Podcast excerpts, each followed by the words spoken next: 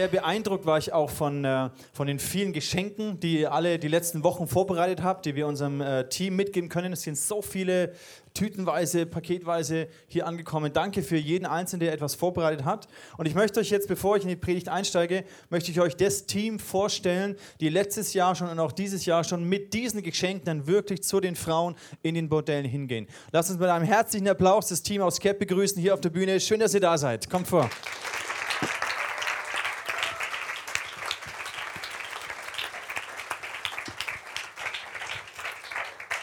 Schön, dass ihr hergefahren seid heute Morgen. Hi. Äh, hi, du bist die? Uh, my name is Jana. Um, my name is Matt. Matt. Doris wird übersetzen. Vielen Dank. Die Jana habt ihr vielleicht schon mal. Ähm, Doris. Die Jana habt ihr vielleicht schon mal gesehen. Äh, Ich habe vor zwei Wochen in dem äh, Newsletter euch den, ein Bild mit reingelegt von, dem, äh, von der Maria, wie sie das Auto letztes Jahr voll gestopft hat mit den ganzen Paketen und auch dann, wie, wie sie es der Jana übergeben hat. Und äh, möchtest du uns kurz erzählen, was du erlebst, warum ihr das macht, was du erlebst, wenn ihr diese ähm, Geschenke zu den Frauen in den Bordellen hinbringt?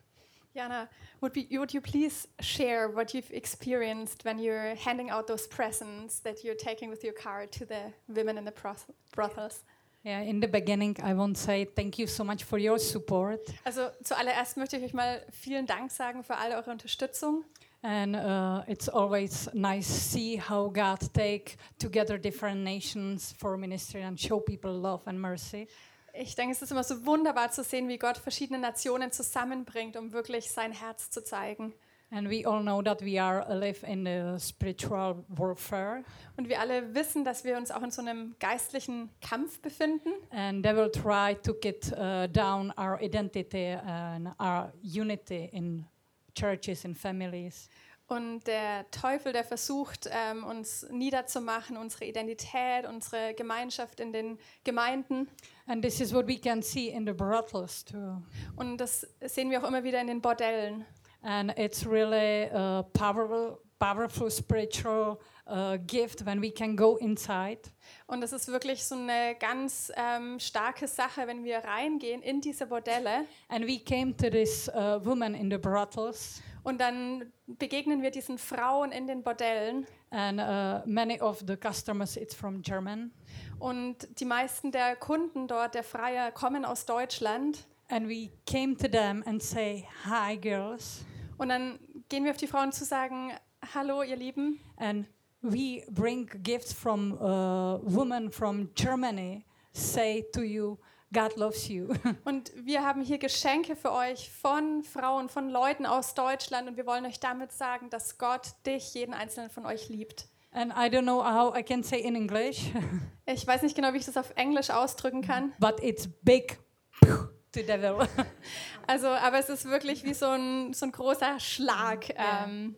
auf den, ins Gesicht des Teufels. And I would like if you can see the faces this woman Und ich würde mir so sehr wünschen, ihr könntet die Frauen, äh, die Gesichter von all diesen Frauen sehen. It's for us. It's so beautiful. Und sie sagen dann immer, es ist wirklich für uns, es ist so wunderschön. And how much money you want? Und dann fragen sie uns immer, wie viel wollt ihr dafür haben, wie viel müssen wir bezahlen? And we told them no, it's gifts from people from Germany. Say God loves you. Und dann sagen wir immer, nein, das sind wirklich Geschenke von Leuten aus Deutschland und sie wollen euch sagen, Gott liebt euch. Yeah, we each evening uh, see around 70 uh, women in brothels. Und jeden Abend, wenn wir da rausgehen, also dann treffen wir ungefähr 70 Frauen in den Bordellen from different nations. aus unterschiedlichsten Nationen. And we can talk with them, we can pray for them. Wir sprechen mit ihnen, wir beten für sie. They sometimes crying, Manchmal beginnen sie zu weinen, but they all really thankful for the gifts and they say sometimes, "Oh, I just today prayed that God showed me something and you came." Und sie sind wirklich immer super dankbar für die Geschenke. Und manchmal sagen sie auch, wow, ich habe gerade gebetet und dann seid ihr gekommen mit diesen Geschenken. and thank you so much really for your uh, supporting. Also vielen, vielen Dank wirklich für eure Unterstützung. Vielen Dank an euch, das ist genial, was ihr macht. Thank you so much. Nice.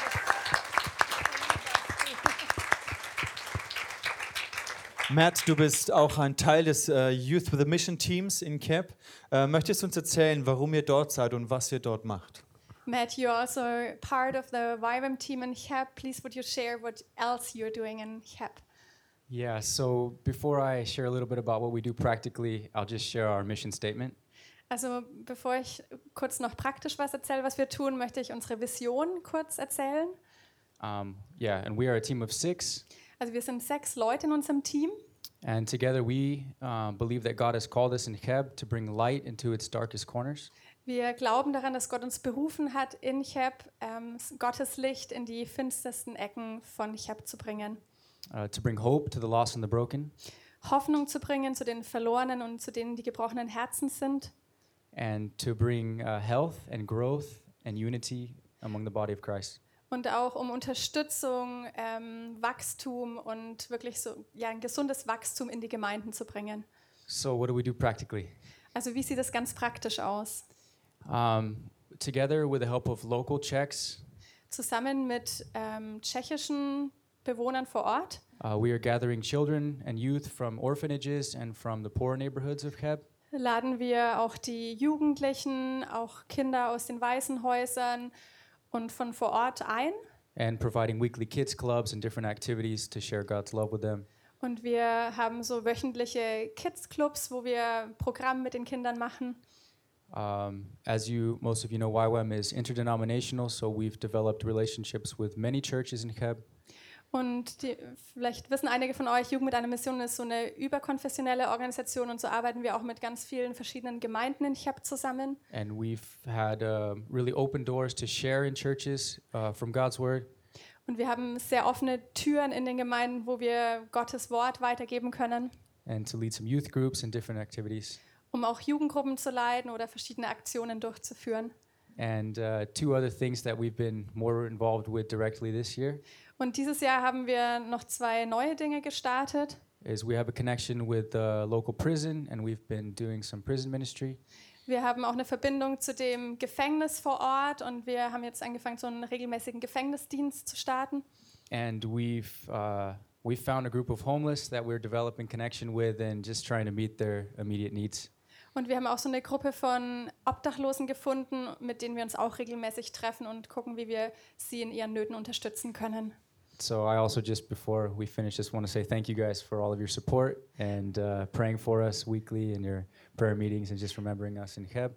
Also und ich möchte auch zum Abschluss noch was sagen. Vielen, vielen Dank für alle eure Unterstützung, für eure Gebete, ähm, wo ihr auch wöchentlich wirklich euch da investiert, ähm, uns dadurch zu unterstützen. Wow, vielen Dank für den Einblick in euer Herz und eure Arbeit. Thank you so Ähm, much for this insight into your hearts and your ministry. Wir haben, wenn du noch mehr Interesse hast an dem, was sie machen in CAP, heute nach der Celebration, auch um 14 Uhr, quasi parallel zu der Business Community, kannst du sie oben treffen im dritten Stock. Diana hat extra einen Kuchen gebacken und da möchte sie gerne euch noch mehr Zeit geben. Wenn ihr Fragen habt oder noch mehr wissen wollt, was ihre Dienst dort in CAP ausmacht, dann komm nach dem Mittagessen um 14 Uhr oben im dritten Stock. Vielen herzlichen Dank. Danke, dass ihr hergekommen seid. Thank you so much heute Morgen. Danke.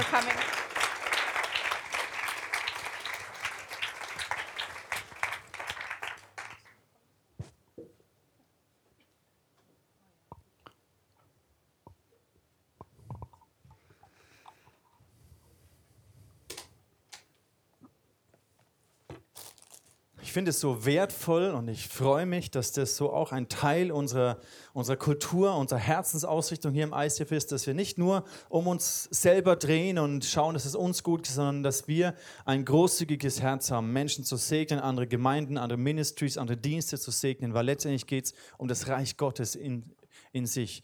Und darüber sprechen wir auch in dieser Predigtserie. Wir sprechen über verschiedene ICF Nürnberg Herzenswerte. Und äh, die letzten zwei Mal haben wir schon angefangen. Heute schließen wir diese Serie ab. Und Werte sind für uns wichtig, weil sie geben uns Sicherheit. Sie, sie geben uns eine, eine gemeinsame Identität. So, daran erkennen wir so ein bisschen, wie wir als, als Familie ticken, was uns ausmacht. Äh, es gibt uns Zusammenhalt. Und die Bibel zeigt uns ja, dass wir als ICF eine geistliche Familie sind. Wir sind Teil ja auch von einem größeren Movement in Europa und sogar auch international. Das ICF-Movement, die Kirchen gegründet haben in Deutschland, in Österreich, Schweiz natürlich, bis hin nach Kambodscha sogar. Und auch dieses ICF-Movement hat eine gewisse eine Kultur, einen, einen Stil, etwas, was sie ausmacht, gewisse Werte. Und wir als Teil dieser, dieses Movements, dieser Bewegung sind in Nürnberg eine lokale geistliche Familie und auch wir haben so ein bisschen Dinge, die uns hier speziell in Nürnberg ausmachen. Eine, eine Art, wie wir ticken, was uns wichtig ist. Und wir haben uns diese Werte angeschaut. Es geht zum ersten darum, dass wir Gott in unserem Leben an die erste Stelle setzen sollen, dass wir Liebe und Respekt im Umgang miteinander leben und dass wir einen Auftrag in dieser Welt haben. Letzte Woche haben wir darüber gesprochen, was es bedeutet, Gott an die erste Stelle zu setzen. Wir haben gesagt, für uns hier heißt es, wir wollen ihn zuallererst anbeten. Wir wollen ihn ehren mit unserer Zeit, mit unserem ganzen Mindset, mit dem, wie wir ticken. Wir wollen sagen, Gott, du bist an der ersten Stelle. Und es heißt auch, dass wir ihm als allererstes dienen wollen, mit unseren Gaben, mit unserer Zeit, unserem Talent, mit unserem ganzen Leben, an deinem Arbeitsplatz, in deinem Studium, in deiner Ausbildung. Das ist der erste Fokus. Wir wollen Gott dienen an dem Ort, wo er uns hingestellt hat. Und der dritte Aspekt, dass wir Gott zuerst geben wollen. Sie sagen, Gott, wir ehren dich, wir vertrauen dir auch mit den Gaben, mit den Finanzen, mit den Ressourcen, die du uns anvertraut hast. Wir setzen dich an die erste Stelle. Heute wollen wir darüber sprechen, was es unser Auftrag in dieser Welt ist und was es konkret bedeutet. Hat zwei Aspekte dieser, dieser Wert. Zum einen heißt es, dass wir in dieser Welt einen Unterschied machen möchten. Auf der Grundlage des Evangeliums, dass wir uns engagieren für soziale Gerechtigkeit, für Nöte in der Gesellschaft und dass wir eben unser Bestes geben werden, dass unser ganzes Leben eine Botschaft ist für diese Welt, in dieser Welt. Und der zweite Gedanke, wir lieben und ehren die Ortsgemeinde als den Leib Christi in dieser Region. Deswegen engagieren wir uns auch so stark für das One Love, für diese Vision, weil wir sehen den Leib, die Gemeinden in dieser ganzen Region. Und wir sind hier in Nürnberg wirklich gesegnet, in dieser ganzen Region, auch für die Erlangen. Wir sind gesegnet mit so vielen gesunden und coolen Gemeinden. Mit Pastoren, die Jesus lieben, die die Stadt lieben, die Menschen lieben. Wir sind wirklich gesegnet mit einer Art des Zusammenarbeitens, mit einer Herzensverbundenheit unter diesen Gemeinden. Und jede Gemeinde hat so auch sein eigenes Flair und Stil und Ausrichtung, aber im Prinzip gehören wir zusammen. Wollen wir alle genau das Gleiche. Wir wollen Menschen für das Evangelium gewinnen, sie begeistern, sie in Nachfolge zu Jesus führen. Und jede Gemeinde macht es ein bisschen anders. Und es ist auch gut so, dass es diese Vielfalt gibt. Aber letztendlich sind wir ein Teil der Gemeinde in dieser Stadt. Und das ist etwas, was uns auch im ICF Nürnberg ausmacht. Konkret möchte ich heute darüber äh, sprechen, was es denn bedeutet, dieser erste Gedanke, wir machen einen Unterschied in dieser Welt. Was bedeutet es denn wirklich ganz konkret? Wie kannst denn du, wie können denn wir einen Unterschied in dieser Welt machen? Jesus hat zu seinem Vater gebetet, bevor er, kurz bevor er gefangen genommen wurde und gekreuzigt wurde, hat er gebetet für seine Jünger. Und er sagte im Johannes 17, Vers 15, ich bitte nicht, dass du sie aus der Welt nimmst, sondern dass du sie bewahrst vor dem Bösen. Sie sind nicht von dieser Welt, wie auch ich nicht von dieser Welt bin. Jesus macht uns klar, unser Auftrag ist in der Welt. Aber das, was uns motiviert, was uns antreibt, was uns Kraft gibt, ist eben nicht von dieser Welt, ist nicht das, was die Welt uns zurückgibt an vielleicht Wertschätzung oder Anerkennung oder an, an Ressourcen oder wie auch immer, sondern unsere Herzensausrichtung ist eben nicht von dieser Welt. Der Grund, warum wir die Dinge tun, ist nicht von dieser Welt, aber wir sind in dieser Welt. Und ich glaube, in einem Satz kann man die Predigt zusammenfassen, indem man sagt, wir machen einen Unterschied in dieser Welt, indem unsere Herzen geformt werden durch das Evangelium. Wenn Menschen hervorkommen in der Gemeinde, aus der Gemeinde, deren Herzen geprägt und geformt und verändert wurden durch das Evangelium, das hat die Kraft, einen Unterschied zu machen. Und wie das aussehen kann und was das bedeutet, das wollen wir uns heute anschauen. Ich glaube, es gibt zwei, wie ich finde, ungesunde christliche Mentalitäten, Haltungen, Denkweisen in Bezug auf die Welt. Und das eine ist so ein bisschen eine Rückzugsmentalität. Wir ziehen uns raus aus dieser bösen Welt. Wir konzentrieren uns entweder darauf zu sagen, hey, uns geht es nur darum, hier in unsere Kirche Leute reinzubekommen. Die Welt geht eh vor die Hunde, wir retten noch ein paar Leute raus, aber wir sind so für uns. Oder wir denken vielleicht so, ja, wir brauchen ja eh nichts in dieser Welt machen. Lass die durch mal machen, ist ja alles, irgendwie wird ja alles gut. Also wir ziehen uns zurück, wir ziehen uns eigentlich aus dieser Verantwortung raus. Und eine andere ungesunde Mentalität ist eine, ich nenne sie die Eroberungsmentalität. Die Welt ist verloren, die Welt ist böse, wir müssen da reingehen und alles übernehmen, den Präsidenten und die Kanzlerin und die, die Wirtschaft. Wir müssen hier komplett die Welt zurückerobern, wir müssen die Kultur zurückerobern. Und wenn ich über Kultur spreche, dann meine ich nicht die Kunstkultur, irgendwelche Gemälde an den Wänden oder sowas, sondern die Kultur, damit meine ich die Art und Weise, wie eine Gesellschaft funktioniert, wie eine, eine Region funktioniert, die Art und Weise, wie in der Wirtschaft oder in der Pädagogik oder in der Medizin, wie gearbeitet wird, wie Menschen miteinander umgehen. Ich glaube, beide dieser Mentalitäten sind letztendlich nicht in dem Evangelium gegründet. Ich glaube, die entsprechen nicht der Wahrheit des Evangeliums. Ich glaube, wir brauchen eine Evangeliumsmentalität, wenn wir wirklich eine Kultur, eine Gesellschaft verändern möchten. Und über diese Evangeliumsmentalität möchte ich sprechen, was es bedeutet. Grundlage ist dafür, dass wir verstehen, das Evangelium zeigt uns, dass wir alle Sünder sind, die aus Gnade gerettet wurden. Es ist nicht unser Verdienst. Wir sind keine besseren Menschen gewesen. Und deswegen hat Gott uns vielleicht gerettet. Es ist nicht durch unsere Werke, durch unsere Leistung, weil wir bessere Ehemänner oder Väter sind oder Führungskräfte oder Angestellte oder Studenten. Nichts von dem haben wir uns verdient, sondern es ist die Gnade von Gott, dass wir gerettet wurden. Und wir sind genauso Sünder, die aus Gnade gerettet worden sind. Luther hat mal gesagt, dass wir aus Gnade, aus Glauben allein gerettet werden. Aber dann darf dieser Glaube nicht, nicht, ähm, nicht in sich selber alleine bleiben, sondern dann ist es ein Glaube, der aus dem Werke herauskommen. Aber nicht durch die Werke werden wir gerecht, sondern weil wir gerettet sind, weil Gott uns angenommen hat, komplett unabhängig von unserer Leistung, von unseren Werken. Deswegen, diese, aus diesem Glauben heraus fließen Werke, fließt ein anderer Lebensstil hinein in diese Welt und verändert diese Welt.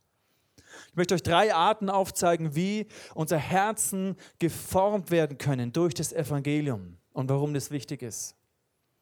Der erste Gedanke ist, unser, das Evangelium macht unser Herz demütig.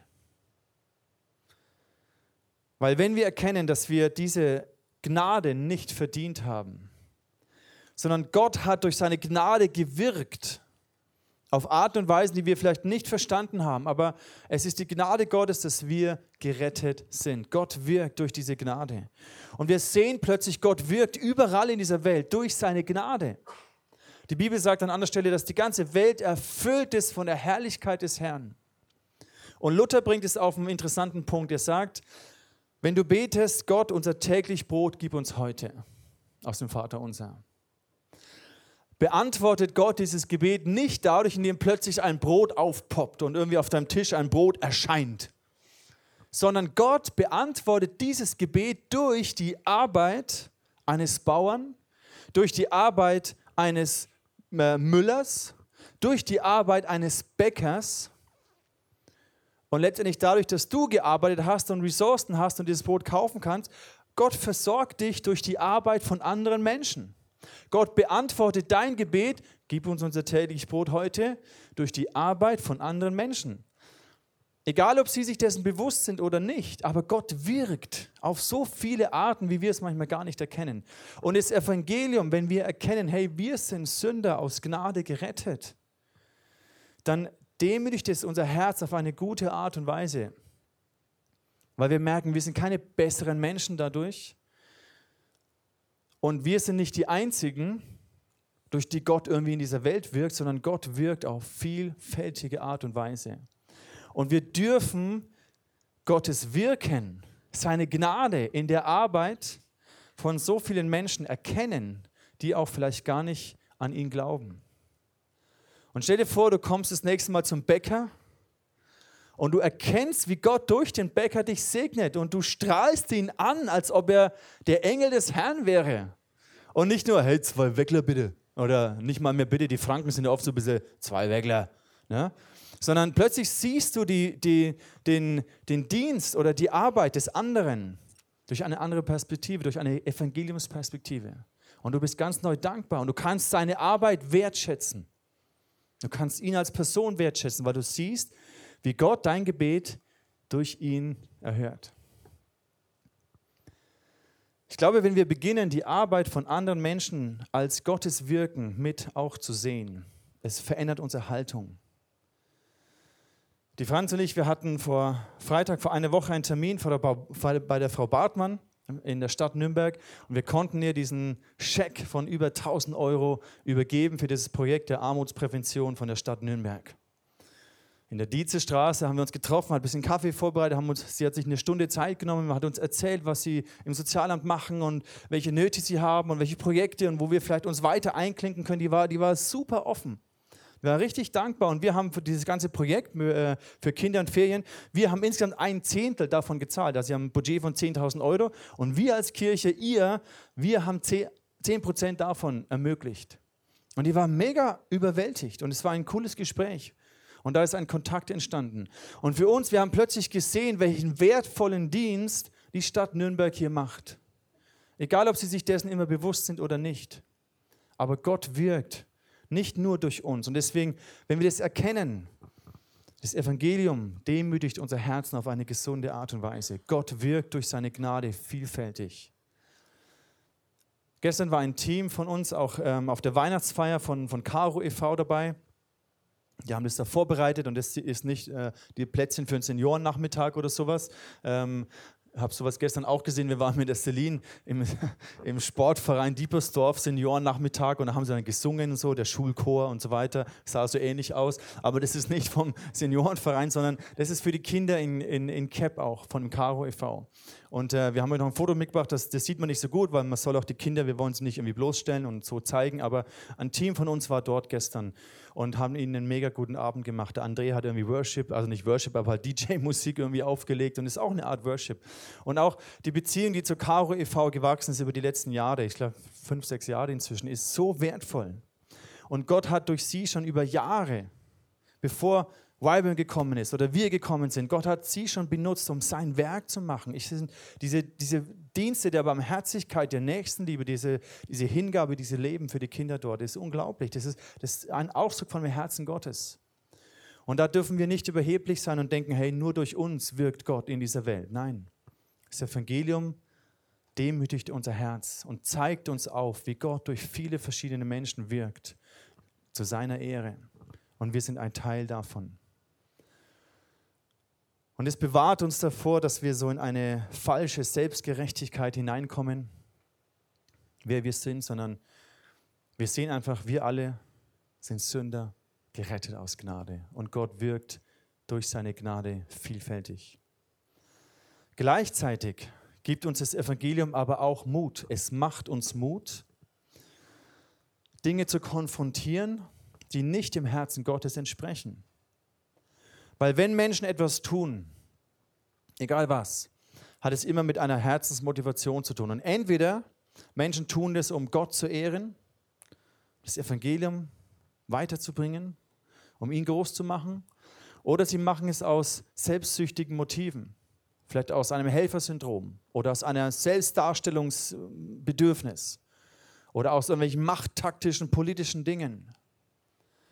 Und letztendlich all diese Motivationen, die nicht dem Herzen Gottes entsprechen, das, was dabei rauskommt, ist auf eine gewisse Art immer verdreht. Ist immer irgendwie verdreht eben. Und das Evangelium macht uns nicht nur demütig, sondern es macht uns auch mutig, weil wir eben in der richtigen Haltung kommen, nicht überheblich und selbstgerecht, sondern in einer dienenden, liebenden Haltung dürfen wir auch für das Evangelium, für den Wert Gottes einstehen, dürfen ähm, ja, Haltung einnehmen, dürfen Dinge konfrontieren, die nicht gesund sind, die nicht in Ordnung sind. Ich möchte euch in eine interessante Geschichte mit reinnehmen aus dem Neuen Testament, wahrscheinlich aus einem Brief von Paulus, den die wenigsten von euch kennen und auch ich wirklich nicht äh, im Blick hatte. Aber wo ich ihn gelesen habe und mich damit beschäftigt habe, hat es mich fasziniert. Und zwar folgende Situation. Es ist der Brief Philemon. Wer von euch kennt Philemon? Schon mal gelesen? Ah, wenige. Interessant, folgende Situation. Philemon war ein Sklavenhalter, wahrscheinlich ein wohlhabenderer Mann. Er hat Sklaven gehabt, die für ihn gearbeitet haben. Und damals war Sklaverei war jetzt nicht in dem Sinne eine rassistische, also ausbeutende Sklaverei von ganzen Völkergruppen, sondern es waren einfach so Art Leibeigene, die halt entweder weil sie gefangen genommen wurden oder weil sie sich verschuldet haben oder auch aus welchem Grund auch immer, waren sie Sklaven. Und das System der Sklaverei war gleichermaßen brutal. Und die hatten keine Rechte, die konnten nicht kündigen. Ja, da gab es keinen irgendwie Betriebsvorstand oder irgendwas, ne, sondern einfach Sklaven. Und dieser Philemon hatte Sklaven. Und einer dieser Sklaven ist geflohen und zu Paulus gekommen. Er ist Christ geworden. Und jetzt schreibt Paulus folgendes: Dieser Philemon ist, war auch Christ. Denkst du vielleicht, ja krass, wie kann ein Christ, ein Christ Sklaven haben? Das geht ja gar nicht. Und interessant, was Paulus schreibt im Vers 12, Philemon 1, Vers 12. Er schreibt, ich schicke ihn jetzt zu dir zurück und mit ihm mein eigenes Herz. Also Paulus schickt einen Sklaven, der fliehen konnte, zurück in die Sklaverei. Er bestätigt das System der Sklaverei, die Ausbeutung von Menschen, die Unterdrückung von Menschen. Denkst dir, wie ist es möglich? Das kann er doch nicht machen. Er kann auch nicht den Herausgeretteten zurückschicken in die Sklaverei hinein. Er kann auch nicht das System der Sklaverei unterstützen. Und Paulus, interessant, was er sagt im Vers 16. Nee, Vers 14 zuerst. Aber ich wollte ihn nicht ohne deine Einwilligung hier behalten. Denn eine gute Tat sollte nicht erzwungen sein, sondern freiwillig geschehen. Vers 16. Und das ist der Punkt, er kommt jetzt nämlich nicht nur als dein Sklave wieder, du wirst viel mehr an ihm haben, einen geliebten Bruder. Das ist ja schon für mich gewesen. Wie viel mehr wird er es für dich sein? Er gehört ja zu dir als Mensch und nun auch als Christ. Also Philemon war Christ und er hat Sklaven gehabt. Der eine ist geflüchtet, hat Paulus gedient und Paulus hat ihn anscheinend, er war ihm wichtig, hat ihn lieb gewonnen. Und jetzt sagt er aber, hey, es wäre Unrecht, wenn ich dich hier bei mir behalte. Weil du kannst doch nicht einfach kündigen. Kannst auch nichts, ah, es geht nicht einfach zu sagen, okay, jetzt gehe ich, habe keinen Bock mehr. Sondern er ist dein Herr, du bist dein Sklave. Geh zurück zu ihm und dien ihm wieder. Und er sagt, ich, ich schicke ihn zurück zu dir. Und Paulus versucht nicht das System, das auch wirtschaftliche System, wie es damals, das, das politische System, wie es damals war, nicht, nicht auf den Kopf zu stellen, nicht zu erobern und die Sklaverei abzuschaffen. Obwohl Christen sich langfristig natürlich schon da eingesetzt haben und auch die ganzen Menschenrechte und all das, was passiert ist, die, die ja auf, auf der Grundlage der, der Bibel geschehen sind. Also Christen haben schon dazu beigetragen, dass sich diese ganze Art der Gesellschaft irgendwann verändert hat. Aber in dem Moment hat Paulus nicht gesagt, lass uns die Sklaverei abschaffen, sondern geh zurück zu deinem Herrn. Diene ihm weiter als Sklave. Das heißt, dieses Machtverhältnis, ich bin dein Herr, du bist mein Sklave, ist, ist erhalten geblieben. Aber Paulus hat gesagt, Philemon, nimm ihn zurück. Aber nicht nur als einen Sklaven, sondern als einen geliebten Bruder. Mit anderen Worten sagt er, Philemon, du bist genauso ein Sünder, gerettet aus Gnade. Genauso wie dein ehemaliger Sklave. Ihr seid gleich vor Gott. Und ja, er soll zurückkommen und du bist sein Herr und du sollst und er soll dir dienen und seine Verpflichtungen aus, äh, einhalten. Aber die Art und Weise, wie du deine Macht, deine Stellung gebrauchst, soll anders sein. Behandle ihn wie einen geliebten Bruder. Und damit zeigt Paulus uns, dass es darum geht, nicht einfach das System zu erobern und irgendwie abzuschaffen, sondern innerhalb des Systems die Art und Weise, wie Macht ausgeübt wird, zu verändern. Und dafür bekommen wir Mut durch das Evangelium. Wenn wir erkennen, ich bin genauso ein Sünder, gerettet aus Gnade. Mein Vorgesetzter oder meine Mitarbeiter oder meine Kunden, wir sind Sünder. Ich bin gerettet aus Gnade, sie vielleicht noch nicht, aber es verändert die Art und Weise, wie ich mit ihnen umgehe. Es verändert die Art und Weise, wie ich Geschäfte mache. Es verändert die Art und Weise, wie ich auch negative Sachen, die ungesund sind, die nicht nach dem Herzen Gottes entsprechen, wie ich mich darin bewege und das auch auf eine andere Art konfrontiere, von innen heraus das System in Anführungszeichen zu verändern. Und das finde ich faszinierend.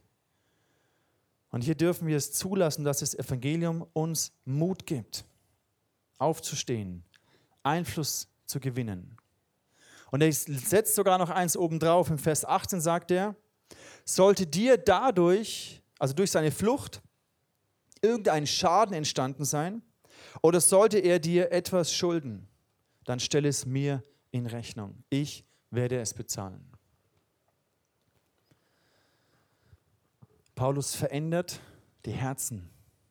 Das Evangelium verändert die Herzen. Deswegen habe ich gesagt, wenn wir eine Kultur verändern wollen, transformieren wollen, geht es nicht mit einer Rückzugsmentalität, nicht mit einer Eroberungsmentalität, sondern mit einer Evangeliumsmentalität, wo wir verstehen, wir sind Sünder gerettet aus Gnade. Und es verändert die Art und Weise, wie wir einander begegnen. Und das ist der dritte Gedanke. Das Evangelium verändert unseren Umgang mit Menschen. Vielleicht ist es der Bäcker, der dir das Brot verkauft. Vielleicht ist es der Müllmann, der deinen Müll weg, wegbringt. Natürlich bezahlst du dafür. Aber dennoch wirkt Gott durch diese Menschen. Vielleicht ist es der Lehrer, der deine Kinder unterrichtet. Und Gott gebraucht, Gott wirkt dadurch. Und vielleicht fragen sie nicht immer nach Gott, auch unsere Regierung. Gott gebraucht und wirkt unsere Regierung. Und egal, ob die sich alle dessen bewusst sind oder nicht, aber Gott ist größer. Seine Gnade ist größer, als wir manchmal uns vorstellen können. Und das Evangelium schenkt uns Mut. Und es verändert die Art und Weise, wie wir miteinander umgehen. Ich habe eine Geschichte gehört, die fand ich auch sehr interessant und es drückt es ein bisschen aus, was es konkret, äh, wie, wie es aussehen kann. Und zwar eine Frau im Business hat einen großen Fehler gemacht, für den sie verantwortlich war. Und dieser Fehler hat Konsequenzen gehabt und hätte auch für sie die Konsequenzen gehabt, dass sie den Job eigentlich verliert, weil sie Mist gebaut hat. Und ihr Vorgesetzter ist zu seinem Vorgesetzten gegangen und hat gesagt, hey, es war meine Schuld. Eigentlich konnte sie nichts dafür. Eigentlich hätte ich sie besser einarbeiten müssen oder coachen müssen oder begleiten müssen oder wie auch immer. Sie kann nichts dafür. Eigentlich bin ich schuld. Und dieser Vorgesetzte, also ihr direkter Vorgesetzter, hatte sogar aus seinen privaten finanziellen Mitteln etwas eingesetzt, um diesen Schaden einigermaßen wieder gut zu machen. Und er ist für sie vor seinem Chef eingestanden. Und die Frau hatte so bewegt. Sie hat gemeint, sie ist dann zu ihm hin und hat gesagt, hey, ist, wieso machst du das? Und sie hat nachgebohrt und hat nicht, nicht locker gelassen. Hat gemeint, hey, normalerweise erlebe ich, dass meine Vorgesetzten den Lohn abkassieren für die Arbeit, die wir machen, die Anerkennung abkassieren für das, was wir geleistet haben hier. Oder wenn wir was, wenn irgendwas schiefgelaufen ist, dann wälzen sie die Schuld an uns ab. Das ist das, was ich normalerweise eigentlich erlebe was ist bei dir anders? Und sie lässt nicht locker und sie bohrt rein, bis er schließlich irgendwann sagt, hey, pass auf, ich wollte es dir eigentlich nicht sagen, aber ich bin Christ. Und ich habe erlebt, dass jemand für mein Fehlverhalten eingestiegen ist, eingetreten ist. Dass jemand die Konsequenzen und die, die Schuld und die, die Folgen meiner Schuld getragen hat. Und dadurch bin ich gerettet. Und dadurch, dass ich das erlebt habe als Christ und, und hat es mein Herz geprägt und verändert und das prägt die Art und Weise, wie ich mit meinen Mitarbeitern umgehe. Und es hat die Frau so sehr bewegt. Und wo ich die Geschichte gehört habe, habe ich gedacht, boah krass, das ist, das ist das Evangelium. Und ich glaube deswegen, das Evangelium kann die Art und Weise verändern, wie wir mit Menschen umgehen. Es kann eine neue Führungskultur generieren. Eine Führungskultur, wo wir Ehre und Anerkennung weitergeben und nicht für uns reklamieren und festhalten. Kann eine Art und Weise generieren, wo wir für Schuld und Fehlverhalten einstehen und es selber tragen, anstelle von es abzuwälzen auf Kollegen oder Mitarbeiter. Es kann eine Art und Weise generieren, wie wir andere hochheben, sie loben und nicht mit den Ellbogen sie runterdrücken, damit wir die Leiter hochklettern. Es kann eine Art und Weise kreieren, wo wir ehrlich werden, Nicht mehr hintenrum irgendwie versuchen, Fehler rauszutricksen, sondern wo wir einfach aufrichtig sind, wo wir integer werden. Jesus sagt, dass wir Salz sind in dieser Welt. Wenn aber das Salz seine Kraft verliert, dann wird es zertreten. Den Unterschied, den wir machen in der Welt, machen wir nicht, indem wir bessere Menschen sind, besseres Organisationstalent haben, bessere kreative Ideen haben. Das kann schon alles auch passieren durch den Heiligen Geist, aber den Unterschied machen wir, wenn wir anders umgehen. Wenn das Evangelium unser Herzen geprägt und geformt hat und wir erkannt haben, wir sind Sünder, die aus Gnade gerettet sind. Ich kann nichts dazu beitragen. Und dann gehen wir in die Medizin rein oder in die Pädagogik, in den Medienbereich, in die Wirtschaft, in das Finanzbusiness. Dann gehen wir rein. Und nicht mit einer Mentalität, ich erobere hier alles und mache alles platt und ich habe die Weisheit, sondern wir dienen. Aber wir machen einen Unterschied durch eine ganz andere Haltung, durch ein Herz, das durch das Evangelium geprägt wurde. Und ich glaube, das hat Kraft. Das wird gesehen. Dadurch wirst du Einfluss gewinnen, ganz automatisch. Es kann aber auch sein, dass du alles richtig machst und du dennoch ungerecht behandelt wirst. Dass du deswegen vielleicht deinen, deine Karrierebeförderung verpasst. Es kann sogar auch sein, dass du deswegen ausgegrenzt wirst und andere dich ausnutzen. Andere auf dich drauf treten, weil du so gutmütig bist. Das kann auch passieren. Jesus hat gesagt im Johannesevangelium Kapitel 15, wenn die Menschen euch hassen, dann vergesst nicht, dass man mich schon vor euch gehasst hat. Diese Welt würde euch lieben, wenn ihr zu ihr gehören würdet. Doch ihr gehört nicht mehr dazu. Ich selbst habe euch erwählt und aus der Welt heraus gerufen, darum hasst sie euch. Es kann dir passieren, dass du alles richtig machst die Menschen liebst, sie achtest, sie ehrst, durch deine Liebe ihre Fehler zudeckst. Und es wird dir zum Nachteil. Du wirst ungerecht behandelt. Es kann dir passieren. Aber dann sei dir bewusst, dass du zum einen für das Evangelium eintrittst, dass du den Preis bezahlst, dass du Jesus nachfolgst. Und zum anderen sei dir bewusst, so wie Jesus ungerecht am Kreuz gestorben ist, verleugnet wurde, abgelehnt wurde, obwohl er nichts Falsches gemacht hat. Sein Vater hat die Macht gehabt, ihn aus den Toten zu erwecken. Er hat die, er hat die Konsequenz getragen von dem Fehlverhalten anderer. Und die Konsequenz war, er ist gestorben. Vielleicht stirbt dein Karrieretraum, weil du Fehlverhalten von anderen trägst. Vielleicht sterben Beziehungen, weil sie dich ausgrenzen und nichts mehr mit dir zu tun haben wollen, weil du Christ bist weil du nicht lügst, betrügst, hintenrum redest, mitlästerst. Dann wirst vielleicht du ausgeschlossen, vielleicht lästern sie dann über dich. Das kann dir passieren. Aber dann sei dir bewusst, dass Gott, der Vater, die Macht hat, dich aufzuerwecken, deine Karriere aufzuerwecken und auf ein ganz neues Level übernatürlich hineinzubringen. Du bist nicht abhängig von dem, weil du bist nicht von dieser Welt. Deine Kraft, deine Motivation ist nicht von dieser Welt. Du bist von Gott, von Jesus. Jesus sagt, oder im, ich glaube im Johannesbrief ähm, ähm, steht, dass der, der in uns ist, ist mächtiger und größer als der, der in der Welt ist. Hab den Mut zu vertrauen, dass auch wenn etwas stirbt, dass Gott es auferwecken kann. So wie Jesus. Und wenn das in uns verankert wird, diese Wahrheit des Evangeliums unser Herz prägt, unseren Umgang miteinander, das wird leuchten. Und ich komme zurück zu der Stelle vom Anfang an, wo Jesus bittet. Er sagt, ich bitte nicht, dass du sie aus der Welt nimmst. Es wäre vielleicht einfacher, wenn wir uns bekehren, taufen und bam, sofort im Himmel sind. Das wäre mal stylisch. Ich weiß zwar nicht, wer dich dann, wer dann den nächsten taufen würde, weil dann keiner mehr da wäre, aber es spielt auch keine Rolle. Aber ja, Jesus sagt, hey, nicht aus der Welt rausgehen, nicht nur ins Kloster zurückziehen. Das wäre vielleicht der einfache Weg, sondern geht in die Welt. Und ja, es ist ein Kampf und sie werden euch vielleicht hassen und ablehnen. Das haben sie mit mir auch gemacht. Aber geht dorthin und leuchtet für das Evangelium.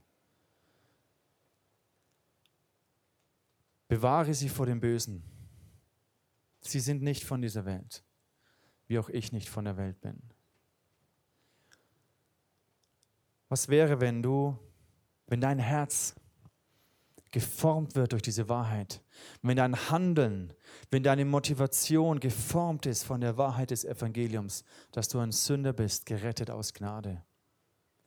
Dass es dein Herz demütigt und du das Wirken Gottes in vielen Menschen plötzlich siehst und erkennst und wertschätzt, sie anerkennst, weil du siehst, Gott wirkt in ihnen gerade, ob sie sich dessen bewusst sind oder nicht.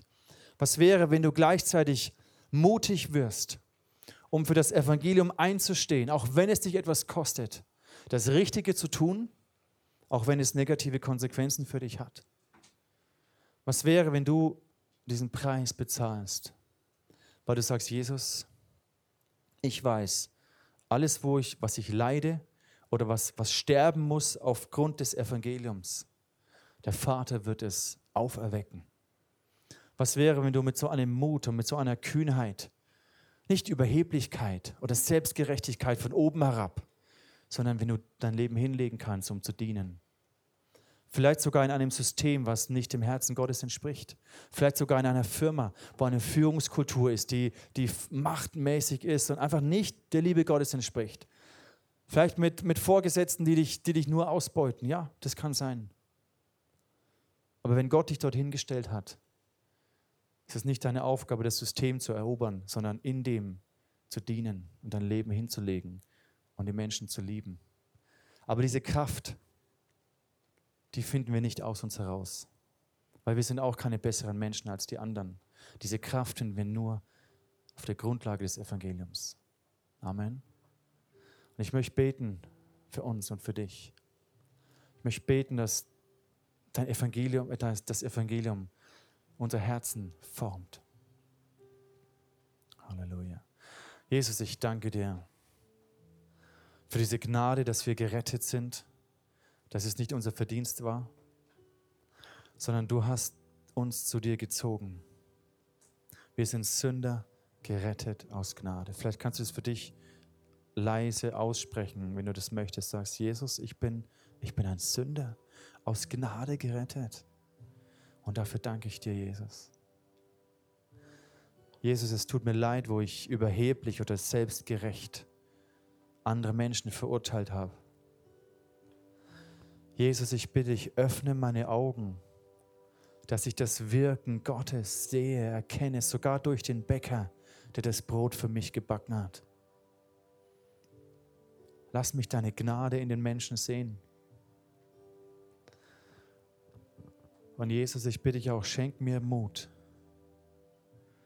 für das Evangelium einzustehen, für die richtigen Werte, für das, was ich weiß, was richtig ist, einzustehen. Schenk mir den Mut, auch Leiden in Kauf zu nehmen. Schenk mir das Vertrauen, dass ich weiß, du wirst alles wieder auferstehen lassen. Du kannst es, du hast die Macht dazu. Meine Karriere liegt in deinen Händen. Meine finanzielle Zukunft liegt in deinen Händen meine Beziehungen am Arbeitsplatz oder im Studium, das liegt in deinen Händen, Gott. Ich vertraue dir. Und ich segne dich dafür in Jesu Namen. Amen.